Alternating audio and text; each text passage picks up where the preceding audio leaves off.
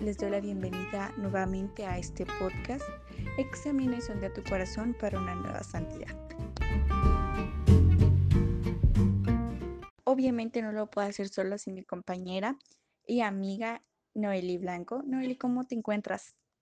Muy bien, Marian, muy feliz por estar aquí nuevamente hablando otra vez de un tema súper, súper interesante. Y pues aquí estamos súper emocionados esperando a que demos inicio a este gran tema. Concuerdo totalmente, Isis. Ay, pero ya casi la mitad de este podcast. ¿Qué has pensado de este libro? Fíjate que me ha encantado y me ha abierto los ojos como que a muchas cosas que yo ya no tomaba en cuenta, ya que la santidad pues, como lo dice el libro, es algo que en la actualidad ya ve muy lejano, o sea, lo vemos como algo totalmente imposible. Claro que sí, sí, es exactamente. Es un libro bastante interesante. Pero bueno, sigamos con este bloque que igual es bastante intrigante, como nos gusta, ya sabemos. Bueno, como ya es costumbre aquí en nuestro podcast, iniciaremos con una frase la cual esperemos se reflexionen desde lo más profundo de su ser. Y la frase es la siguiente.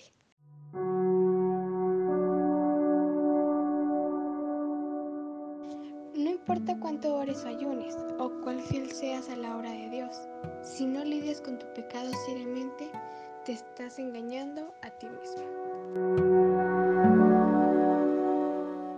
sí, es muy interesante esta frase, ya que en verdad nos pone a reflexionar sobre lo que estamos haciendo en este mundo.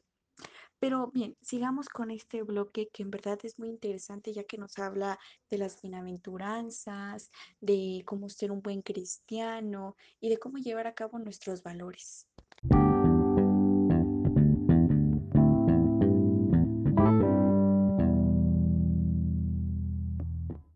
Así es, Mariana, es por ello que estaba súper emocionada por ver este tema. Aparte, hay algo que a mí me causa mucha intriga. Yo estuve pues consultando respecto a este tema y en algunas partes me decía que había ocho bienaventuranzas y en otras me decía que habían diez. ¿Tú qué piensas o qué me puedes decir sobre esto? Uy, pues fíjate que esto no se ha hecho muy fijo, o sea, es decir, este, no sabemos si son nueve, si son diez, si son once, no hay un número específico aún. Entonces, lastimosamente nos tendremos que quedar con la duda.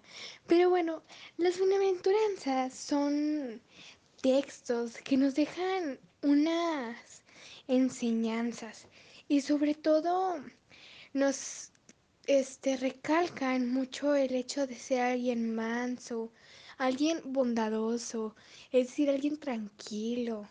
¿Tú qué piensas respecto a esto? Pues en mi punto de vista, este, yo creo que el ser mansos viene totalmente a un valor que se recalca muy seguido en este, en este bloque, en este capítulo, que es la mansedumbre. Y fíjate que este es un principio muy importante en la santidad. Así es, Marian, concuerdo totalmente contigo. Yo siento que es un principio muy, muy importante para lograr ser un santo. Así es, Isis. Y en este capítulo se van a desglosar muchas cosas que son bastante importantes en la santidad. ¿En serio? ¿Cómo cuáles? Pues fíjate que una de las muchas que hay son las bienaventuranzas. En este capítulo se mencionan que son como un carnet, ¿sabías eso? Ah, sí, por supuesto. Pero son como pasos para poder ser un buen cristiano, ¿no? Sí, exactamente. Pero desde tu punto de vista, ¿cómo se puede llegar a ser un buen cristiano? Pues fíjate, Marian, que se mencionan algunas acciones bastante importantes, las cuales no tomamos mucho en cuenta. Sí, concuerdo totalmente contigo, Isis, como el ser transparente y humildes. En mi punto de vista, eso es muy importante. Concuerdo totalmente. Pero sabes, Marian, en el capítulo nos menciona que hay que ponernos en los zapatos de los otros. ¿Cómo lo podríamos nosotros aplicar en nuestra vida cotidiana? ¿Qué piensas? Mm, Isis, pues para mí sería dejando la vanidad, el orgullo y siendo ricos de espíritu. Y obviamente llorando. ¿Llorar? ¿Cómo? La verdad es que esto también lo vi en el tercer segmento al estarlo estudiando y no entendí mucho. ¿Me podrías explicar tu punto de vista? Claro que sí, Isis. Llorar es un don, ya que se expresan y se comunican con los pobres de espíritu. Ok, ahora entiendo. Esto en realidad fue muy inesperado. Pero los valores que nos mencionabas hace rato, como la bondad, el ser sencillos, son muy importantes. Fíjate que otra cosa que me llamó mucho la atención fue la cita bíblica que se encuentra en ese tercer segmento del Evangelio de Pablo, que nos dice, felices los pobres de espíritu, porque de ellos es el reino de los cielos. ¿Tú qué piensas de esta lectura? Uy, Isis, para mí son poderosas palabras. En lo personal, esto para mí es como un recordatorio. Es más, es como una invitación. Es una invitación de dejar de sentir el egoísmo, el orgullo, para tener un cambio radical en nuestra mente y en nuestro corazón. Por supuesto, Marian, tienes toda la razón, pero claramente se necesita una disposición, ya que sin esto todo lo que hemos hecho para entender la santidad sería totalmente nulo. Sí, sí, en verdad es totalmente cierto. Aunque faltan momentos importantes de mencionar, es decir, en este capítulo se menciona la mansedumbre, que es un principio muy importante en la santidad. ¿Tú qué opinas de este valor?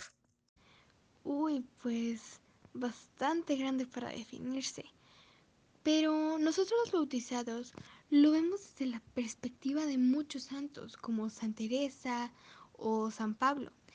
Pero en mi punto de vista la mansedumbre es única y hay que aplicarla de manera auténtica. Concuerdo totalmente contigo, Isis. Hay que quedarnos con nuestra propia opinión.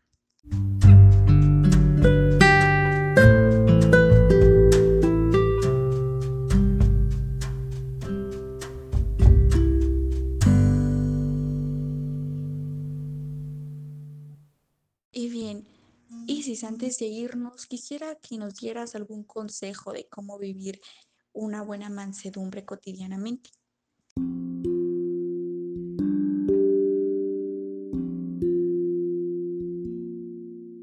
Pues yo pienso que preguntarte el simple hecho de cómo hay que vivir es una buena mansedumbre. Excelente consejo, Isis. Muchas gracias. Y hasta aquí llegamos con este bloque bastante interesante. Nuevamente les damos las gracias por haber escuchado nuestro podcast. Hasta luego.